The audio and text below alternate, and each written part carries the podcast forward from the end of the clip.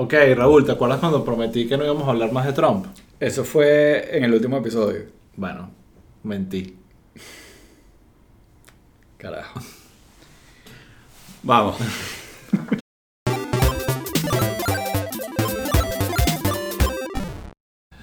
Bueno, aquí estamos otra vez rompiendo promesas. Sí. Eh, es como esas eh, exnovias que uno no termina de superar triste, nunca. pana. ¿Sabes? Qué horrible. Bueno. Bueno, aquí Pero estamos. ¿sabes qué? Estoy contento, Sí. Osvaldo. ¿Por Estoy qué? contento. ¿Por qué? Cuéntame. Porque... eh, ¿De qué vamos a hablar hoy? No, antes de, de, de qué vamos a hablar. eh, este fin de semana Ajá. conocí a un caso de éxito de Pueblo People. Ok. Conocí a una chama, que no, no voy a decir su nombre, que me dijo que bueno, que nos oía regularmente, que le gustaba mucho el, el programa, el show, el podcast, y que había puesto a oír, eh, había puesto a sus papás a oír el podcast, y sus papás eran trompistas, Wow. sí, y votaron por Biden gracias a Pueblo People Aquí en Florida. en Florida, Está en el bien. sur de la Florida. bien.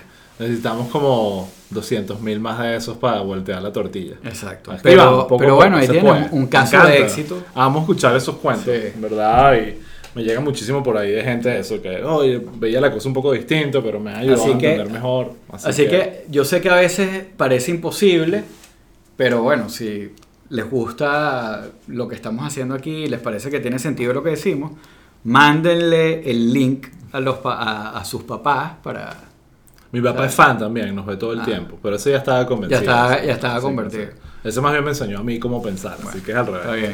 Así que bueno, vamos a hablar de este tema. que- Actualidad. que sigue y sigue, pero en estos dos últimos días que estamos grabando hoy es miércoles eh, 10 de febrero, eh, eh, sigue obviamente Sí, sucediendo. vamos a tratar de que salga rápido Exacto. esto porque... Exacto. Estamos hablando del impeachment a Trump, ¿ok? Ok. Entonces, como habíamos comentado en, otro- comentado en otros episodios, se había anunciado que ese impeachment iba a arrancar esta semana, que arrancó el 8 de febrero. Efectivamente. Y efectivamente ayer, creo que fue martes 9, arrancó como tal eh, la- la- el impeachment. Exacto, digamos, el, el- el juicio político. El juicio político Ya, a Trump. Exacto. Ellos. eh, ayer lo que, lo que había era la discusión sobre la constitucionalidad del impeachment una vez que Trump ya no es, eh, no es presidente. Exacto. Eh, y, ¿Qué pasó ayer? Cuéntame. Bueno, ayer este, des- el, eh, de- decidieron que, que Que- sí iba al impeachment Que va. y que sí era constitucional. Le votaron obviamente todos los demócratas, pero hubo Eh, seis, sí, si no me equivoco. Hubo seis republicanos que, que inclinaron la balanza. Pues. Y hay un detallito interesante, pero lo podemos comentar más Sí, adelante. sí, sí. Sí, bueno, pero el, el punto, bueno, el highlight eh, del el highlight del día fue el abogado de Trump. Obviamente, eh, eh, los managers de- del impeachment hicieron su presentación, porque como dije, o sea, lo, lo primero que se iba a discutir era si, si procedía o no por el hecho de que Trump no estaba en el cargo.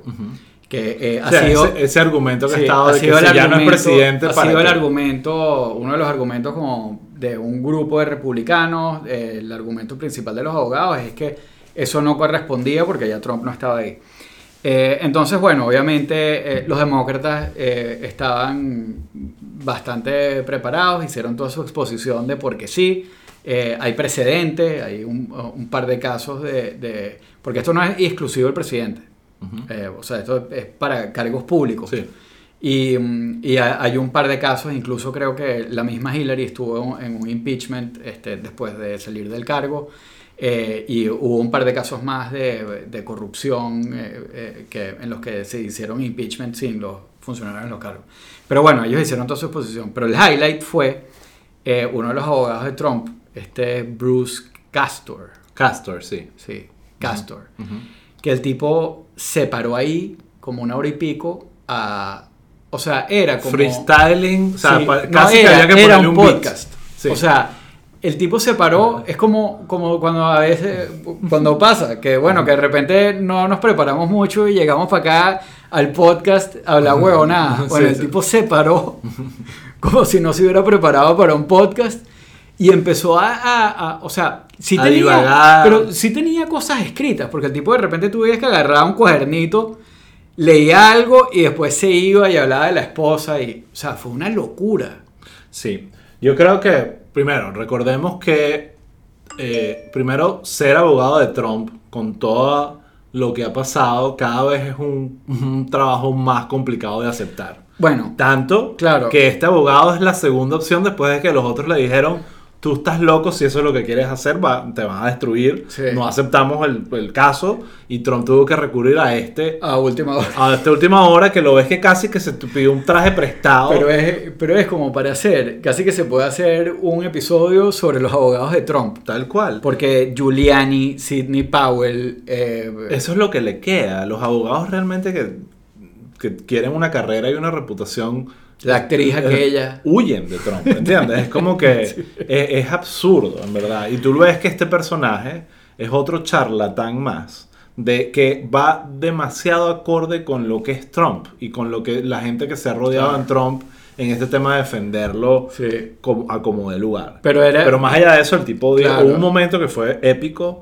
donde el tipo dijo, wow, estamos, estamos aquí, pero nos dimos cuenta que los managers se, prepararon también, hicieron un buen trabajo, que tuvimos que repensar qué es lo que íbamos a sí, decir. cambiamos la estrategia. Y- Y, y- bueno, y- se notaba.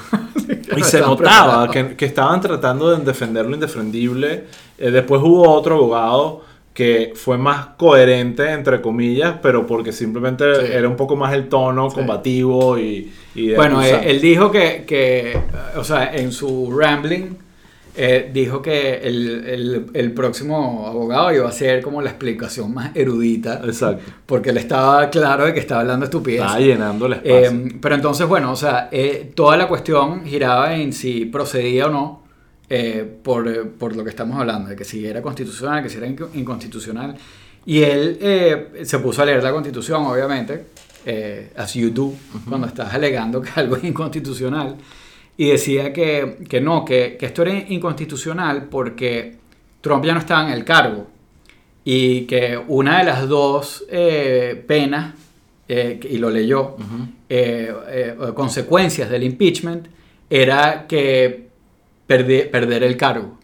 Que es como absurdo que eso sea una consecuencia si ya no estás en el cargo. Entonces él decía, si ya no estás en el cargo, este, eh, eh, entonces, bueno, no, no hay cargo que perder. Entonces está resuelto, tienes Eh, razón. ¿no? eh, entonces, pero claro, él siguió leyendo el artículo y después en el artículo dice, la otra consecuencia es que posible, la otra pena posible es que you're barred from running. Exacto. O sea, que no puedes volver a lanzarte a- para, para ocupar una oficina Y esa parte de la pu- público. No, no la oyó, la leyó. La, la leyó. Exacto, la Ok. leyó y después volvió a hablar y dijo, claro, pero es que como ya no hay cargo que quitarle, e incluso en su discurso, o sea, en su discurso dijo como que ya el pueblo lo, lo, este, lo sentenció, Sí, ya ya, le quitaron, perdió las elecciones y ya tiene su castigo, Sí. ya Trump tiene su castigo y no hay... eh, bueno, horrible. Absurdo. Claro, claro, pero el hecho, lo, lo triste de todo esto es que obviamente, eh, o sea, si tú vas a tratar de hacer una discusión jurídica sobre esto, es un poco absurdo porque es un juicio político y se trata de votos. Sí. Y, y a diferencia de un juicio, juicio con un juez, que el juez tiene que, que justificar su voto. Exacto. O sea, eh, tienes que, tú tienes que hacer una argumentación de por qué decides de esta manera o de aquella.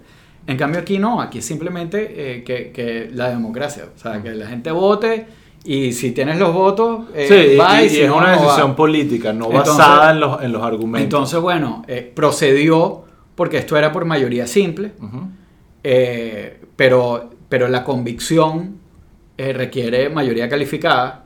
O sea, necesitas 17 republicanos que se volteen. 11 más de los que votaron. Exacto, eh, 11 más de los que votaron. y después, para quitarle el- lo del public office, o sea, para la pena, eh, tienes que hacer otra votación, pero que sí es por mayoría simple. Pero no vas a pasar la próxima. Exacto. Entonces, chévere, se va a hacer toda esta cuestión y, y después no. Bueno, pero No ahí obviamente no va a volar, pero hay cosas interesantes que han pasado. Primero, y creo que hace falta también hablar un poco del buen, del buen trabajo que han hecho los que están argumentando el lado, digamos, demócrata. Han hecho hasta ahorita un muy buen trabajo de exponer la evidencia de una manera contundente. Yo creo que ayer pusieron un video como de 14 minutos que es bastante duro y, y claro de cómo todo está conectado a esta dinámica del discurso de Trump y los tweets de Trump eh, con, con, con lo que sucedió en el Capitolio. Y, y se nota que están Claro. muy preparados, que es lo que estás viendo. Estás viendo un lado súper preparado, con la evidencia en la mano, y otro lado que ni siquiera tiene idea de lo que está argumentando, Sí. totalmente charlatán, payaseando, en parte porque saben que al final la votación va a ser política, no va a ser, Sí. eh, no va a ser real en, el- en ese Sí, sentido. ese- eso es una... Tú veías a Ted Cruz, a Marco Sí. Rubio viendo el teléfono, estaban totalmente ignorando todo.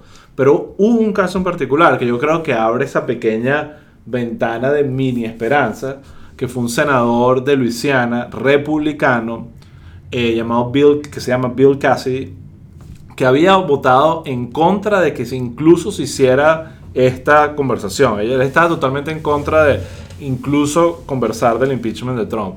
Pero ayer se sentó como imparcial, eso es lo que dice él, y vio ambos lados y decidió cambiar su voto y fue uno de los que votó porque sí, hay Sí. que hacer el juicio de Trump. Entonces, yo creo que sí existe un trabajo importante de mostrar esto y irónicamente pareciera que entre más clara es la evidencia y los republicanos terminen votando para beneficiar a Trump, más, cri- más, Sí. más en una crisis vamos a entrar de, de- de- democrática, porque básicamente eh, es más, el, no es el Partido Republicano diciendo que Trump es inocente, es el Partido Republicano diciendo nosotros somos culpables con él de todo esto. Claro. Creo que eso es más lo que se está transmitiendo. Yo, sí, eh, yo por lo menos estaba, eh, hoy estaba yendo eh, eh, un episodio ahí de, de un podcast donde entrevistaban a, a- a uno de los abogados que lideró el primer impeachment contra Trump, que era muchísimo más complicado. Sí. O sea, muchísimo más Muchísimo complicado, más complicado. porque, bueno, Ah, eh, no además, que, además que para empezar también,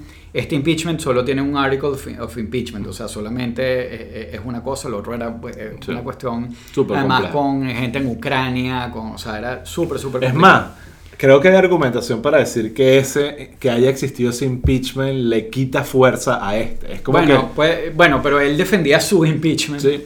Diciendo más o menos eso, pues como que, bueno, tuvimos la oportunidad de, de o sea, de, de- hacer, eh, o sea, de investigar esto, de hacerlo más público, de sacar los argumentos y de comunicar. El problema, lo que decía él es que poco tiempo después les cayó encima el COVID que hizo que, que se olvidara todo, pues. Eh, pero bueno, yo creo que en todo caso lo interesante aquí es quizás un poco eso de narrar un poco, eh, o sea, por qué se, se implica, o sea, por qué las acciones de Trump desembocan en lo que pasó en el Capitolio. Y, y hay, hay un roadmap ahí interesante desde el momento en el que... contundente. Claro, en el que él empieza a decir que no va a aceptar los resultados.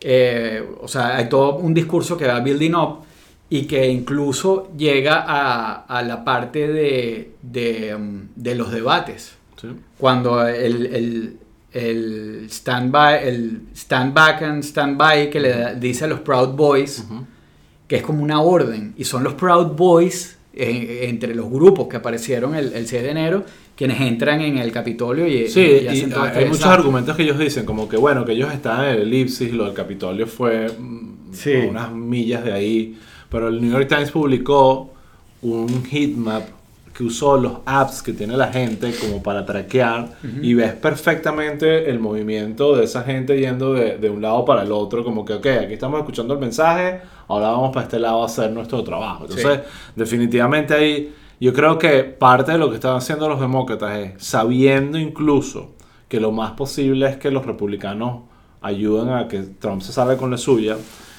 ese voto defendiendo a Trump va a tener más peso en la medida que la argumentación y el caso esté mejor expuesto. Y en ese sentido creo que hasta hoy hemos- est- estamos al, digamos, segundo día, digamos, de noticias de lo que está saliendo ahí. Han hecho un muy buen trabajo en exponerlo con videos nunca antes vistos, con un, una un trabajo estructurado de toda la evidencia que deja claro que hubo una planificación eh, del lado de Trump. No necesariamente, como decías tú en el otro episodio, tú vas aquí, tú entras por esta ventana, Claro. pero definitivamente Sí. esperando. Y hay mucho, una de las cosas que no se sabe y que todavía ahorita es que está empezando a salir información, era qué estaba haciendo Trump en e, durante ese momento y cómo eran sus reacciones viendo eso en televisión, porque hay como que información de, de, de, ese momento, como que Trump estaba feliz y estaba contento que eso estuviese pasando, pero entonces lo desmienten y no hay como una evidencia clara de realmente qué pasó ahí. Ahí, ahí lo, que, lo que será interesante, porque obviamente una de las defensas principales era esto de como que, no, pero él ya no es presidente, ¿para qué vamos a hacer esto? Bueno, eh, usó, este Jamie Blake, creo que se llama, uno de los que, de los que estaba presentando el caso, usó el argumento, no fue que se copió de, nosotros, pero el que estábamos hablando en el episodio anterior, de que es absurdo, entonces él pone un calendario, que estos son los cuatro años de la presidencia. Entonces, si, cometes un acto como este en el primer año, en el segundo año, en el tercer año y en básicamente casi todo el cuarto año, impeach. Pero si lo haces justamente unos días antes de perder el poder, te sales con la tuya, eso no tiene sentido. Entonces, como, como que incluso mostró la imagen del calendario para que la gente entendiera que nunca esa fue la intención de la, del, del concepto del impeachment. Sí, bueno, el, el, el, Rambler, este, el abogado, decía como que, eh, o sea, yo no entiendo por qué entonces, si estamos haciendo esto, por qué que si no está entrando que si ATF, sí, sí, sí. o qué sé yo, tumbándole la puerta a Maralago para sacar este y uno como que, bueno, no le des ideas. O sea, no le des ideas porque eh, obviamente... pero, pero, pero, o sea, lo que yo decía era, el argumento principal era esto como de la constitucionalidad porque era algo como fácil. Como que, bueno, si logramos los votos, sale y no hay que seguir con el juicio. También hay muchos demócratas a los que les da fastidio esto porque saben para dónde va la cosa. Hay un tema frustrante que es como eh, que... Aquí estamos hablando de Trump, nos encanta, lo admitimos, pero sí es como que ya, superamos a esto, pasemos la página, y, y, luego el, el, argumento como el colchón que viene después ya es algo que tiene que ver con la primera enmienda y con este, la libertad de expresión y con los y con el discurso político, con el, el political speech, que yo creo que es, la, es como la defensa principal que tienen ellos, como que mira, ellos dicen que, que todo esto está dentro de los límites de lo que es el discurso político. Y que, o sea, él no diría, claro, porque él tampoco es que dice, vayan y, y montate ya pupú en la, en la oficina de Pelosi. Eh, obviamente él no dijo eso, pero, pero sí dijo cosas que, que llegan muy cerca. Eh, no, y se le suma la llamada que tuvo con el... Con, lo de la presión, eh, o sea, él, él, hizo cosas, o sea, no fue que dejó de hacer, hubo acción. Pero, pero eh, ellos van a tratar, o sea, va a haber una discusión probablemente, eh, o sea, en, estos días sobre, sobre los límites del, del political speech. Y también eso es algo donde la gente tampoco se quiere meter mucho porque también tomar una decisión en base a eso eh, puede tener consecuencias para el futuro, para cosas que no entran dentro de eso. Pero, pero bueno. Sí, pero las consecuencias también están pero igual, Pero volvemos. O sea, la parte como jurídica como interesante para un abogado, para un constitucionalista de todo esto, es pura paja. Obvio, porque es que... Porque es eh, político. te pongo el ejemplo, o sea, Marco Rubio y Ted Cruz, que son cómplices de, de eso, son el jurado también. O sea, eso no tiene sentido. Imagínate tú eso en un juicio normal, que parte del jurado haya sido cómplice de un crimen. Es como que es lo más absurdo que puede existir. O sea, ellos van a votar. Obviamente por eso estaban viendo su teléfono, igual otros senadores. Bueno, claro, pero, pero, en el caso de ellos, este, eh, tú puedes decir, bueno, no, pero hay muchos otros ahí. Y no es que todos son cómplices. Claro, pero en un jurado pero, hay, no, hay ni uno. Pero hay un tema político, que era lo que estábamos hablando en el, en el episodio de la semana pasada, que es que, bueno, que hay, hay gente ahí que está diciendo eh, oye, eh, no quiero quemarme con Trump porque a, lo mejor me estoy quemando con mi constituency. Y volvemos para allá, como para ir cerrando. Hicimos un episodio hace unos días sobre el futuro del Partido Republicano y uno de los temas que hablamos ahí es esta como negociación tácita porque el Partido Republicano está en pánico porque las llaves de dividir ese partido las tiene Trump. Él puede decidir hoy montar otro partido y básicamente acabar con el Partido Republicano por un buen tiempo. Claro, acabar con ellos, o sea, no significa que es que más gente lo va a seguir. Entonces, probablemente los republicanos están haciendo su cálculo político, porque eso es lo que son, políticos, y diciendo, dejemos tranquilo a Trump y dejemos que de repente él mismo no se deje entusiasmar con la idea de seguir siendo Claro. presidente. Hay rumores por ahí que el tipo anda feliz sin redes sociales y descubriendo que se puede ser feliz. Entonces, ¡Wow! ca- ca- capaz tenemos que seguir su, ¿Te su, su dinámica. Entonces, ¿Te capaz, imaginas? mira, pueden pasar cosas. Eh, por y- ahí empieza la cosa. Y Entonces, Entonces, lo- 24 lo- otra vez presidente. Los republicanos prefieren una vez no tener principio eh, y, y tratar de mantener el partido unido. Ellos son buenos Claro, haciendo eso. claro, pero- y, y ya verán más adelante Sí. qué hacen o qué error cometen los demócratas para ellos. Claro. No, a ellos les preocupa, o sea, así Trump les quitara un 15%. Ujú. Eso es preocupante porque Claro. te- Y es que no va a ser se 15%. articula. Eso, es- ese es el tema, Claro. porque realmente no hay ningún republicano, ni siquiera de los trompistas. O sea, Ted Cruz agarra y dice, salgan e invadan y nadie los escucha. O sea, Marco Rubio dice eso y la gente se ríe, Sí. eh, lo convierte en un meme rapidísimo. Trump es como que incluso hay muchos mensajes, lo estaba viendo hoy en las noticias, de tweets de gente del equipo de Trump ese día diciéndole a Trump, por favor, di algo porque tú eres el único que puede cambiar el parecer a esta gente. Y, lo You que le y después le dijo, le, le dijo, yo los amo, sigan haciendo lo que ustedes, váyanse a sus casas tranquilitos, ustedes son increíbles. Entonces, bueno, eh, segundo impeachment de Trump. Ya- Actualidad. ya sabemos probablemente lo que va a pasar, pero me pareció interesante el caso de este senador Bill Cassidy porque él incluso hay una entrevista que pueden ver saliendo de la cuestión y dijo, mira, un lado estaba preparado, sus argumentos son convincentes, el otro lado es un desastre. Entonces le pregunto y que, ¿pero por qué crees que es un desastre? El tipo le, le responde y que, ¿tú escuchaste lo que yo escuché? Y que sí. bueno, ahí está. Ahí está. Eso habla por sí solo. Claro. Entonces, de verdad, este personaje Castor, y hay muchos rumores de que Trump la perdió, pero como ya no hay Sí. Twitter para Claro, para saber que- Nadie sabe, pero obviamente Trump es suficientemente Esas inteligente para saber de, de quitarle el desastre que, que hizo su abogado. Y ahorita le queda Better Call Saul. Ese es el último que le queda. Claro, pero es por la humillación, porque él sabe que no va a pasar nada. Sí. Y que Claro, o sea, pero hubo otro. o hubiese- free. De repente hubiese existido otro que hubiese hecho un mejor papel eh, cayéndonos a mentiras. sí. ¿Ok? Pero bueno, Pero bueno. short and sweet. Aquí estamos. Eh, acuérdense de suscribirse en YouTube, eh, seguirnos en Spotify y en Apple Podcast. Apple Podcast 5 estrellitas, comentarios. Y nada, eh, Ya, díganos lo que piensan en los comentarios. Aprovechen que todos estos episodios están libres de paywall, pero Sí, por sí. ahí viene. La- el, el muro, o sea, la promesa del muro. De El Trump. muro. Ok. And you're gonna pay for it. Bueno, Raúl, gracias por esta eh, tertulia y nada, Bueno, seguimos. hasta la próxima.